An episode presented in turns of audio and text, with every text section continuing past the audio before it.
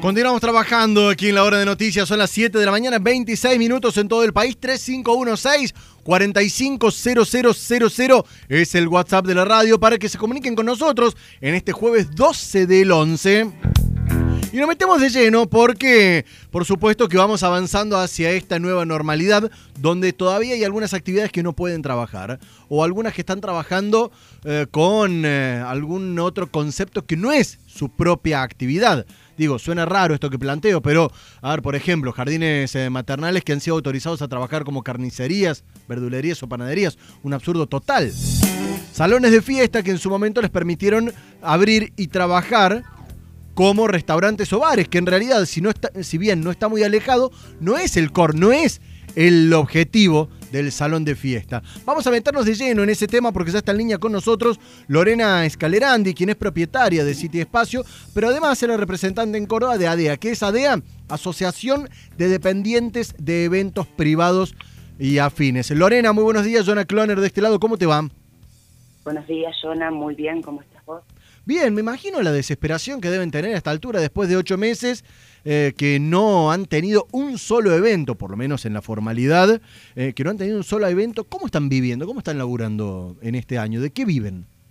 Y la verdad, Jonas, la situación es muy crítica. Eh, hoy exactamente 245 días sin poder trabajar.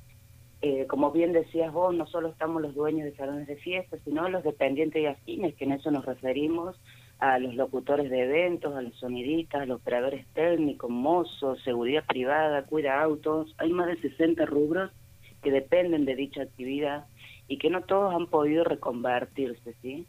Económicamente la situación ya no da para más.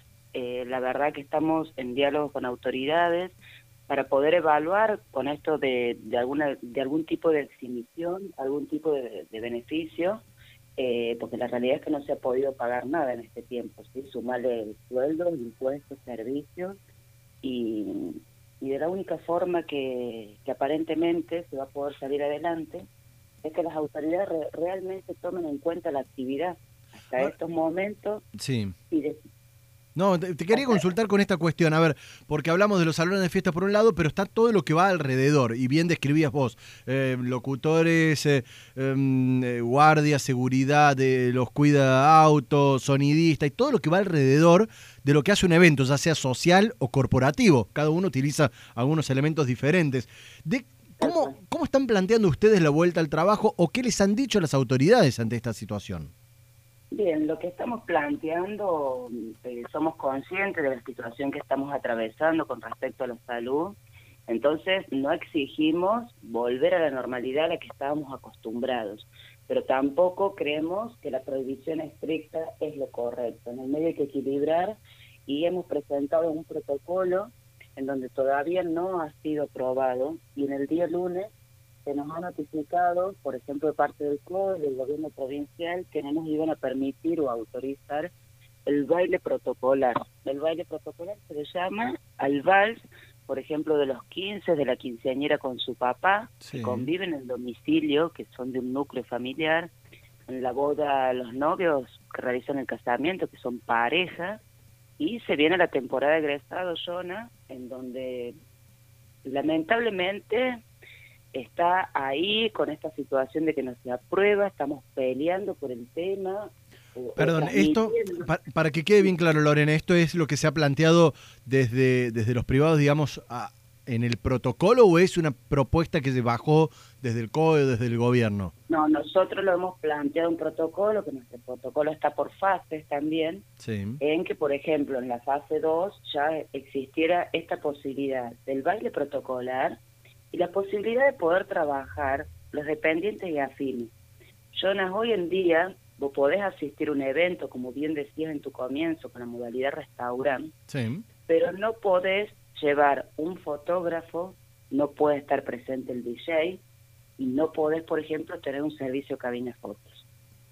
Claro, son parte, parte de las cosas que están instaladas eh, casi de base en un en un evento en la jornada de hoy. Una situación complicada. Ahora, ¿cómo, ¿cómo lo están viendo? Porque en otras localidades, tanto del interior de la provincia como en algunas otras provincias del país, se han habilitado de cierta manera algunos protocolos para, para eventos.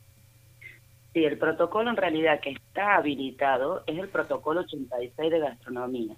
A nosotros nos han hecho cambiar nuestra actividad con la flexibilización de poder funcionar hasta la una de la mañana con modalidad restaurante, le llaman ellos, que es esto de cenar sin baile. Eh, entonces, está basado bajo el protocolo 86. Todavía no hay aprobado un protocolo de salón de eventos sociales privados están en mesa de trabajo y en tratativas. Te consulta. sí, déjame, déjame que te haga una consulta más antes eh, que, tiene que ver con alguna preocupación de mucha gente que tenía listo su evento, su casamiento, su evento social o corporativo, con todo pago y quedó enganchado pensando de que pasaban dos semanas, tres semanas y volvíamos a la normalidad a cierta normalidad. ¿Cómo es el tema de los costos? Aquellos que tenían contratado un servicio, que le habían pagado un fotógrafo, que ya tenían lista la música para su fiesta, ¿hay, ¿hay algún acuerdo? ¿Han establecido algo en común entre, entre las partes? ¿O es un acuerdo de, de, cada privado, de cada trabajador con, con quien contrató el servicio? Es un acuerdo de cada privado, pero la realidad es que los profesionales están utilizando la lógica, ¿sí? Estar eh, esperando las expectativas y luchando por esta expectativa de que realmente se pueda volver a, trabajar, entonces reubicarlo ese cliente, planteándole fechas y demás, para que pueda disponer y pueda realizar su evento. Son momentos importantes en los logros de una persona, entonces es tratar de dialogar con el cliente, mantenerlo, la mayoría aspira a poder reprogramarse, poder esperar mejoras y situaciones más flexibles que le puedan permitir realizar su evento con un marco de evento. No estamos exigiendo volver a bailar. De hecho, en nuestras instalaciones ya se ha presentado un protocolo modelo llevado a la práctica y la pista no está presente.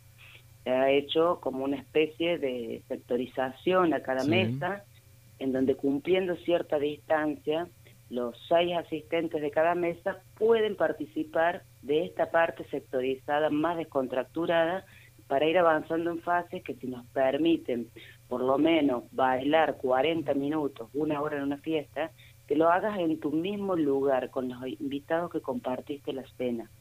¿Sí? Bien, sí, sí, una situación eh, curiosa, a ver, sería sumamente excepcional y no sé qué tan qué tanto se cumpliría, ¿no? Mirando las hojas, la, la cosa con, con ojos más, más realistas. Eh, pero bueno, son, son las, eh, las posibilidades que están planteándose para poder volver a trabajar, que es una realidad sumamente necesaria. Hace ocho meses que desde todo lo que rodea a un evento corporativo, un evento social, un evento familiar, todas las partes que complementan no pueden laburar. Lorena Escalerandi contándonos esta triste realidad que atraviesan aquí en cuarteto.com radio en la hora de noticias. Lorena, gracias por los minutos al aire. Gracias, Jonah, por tu tiempo. Hasta luego.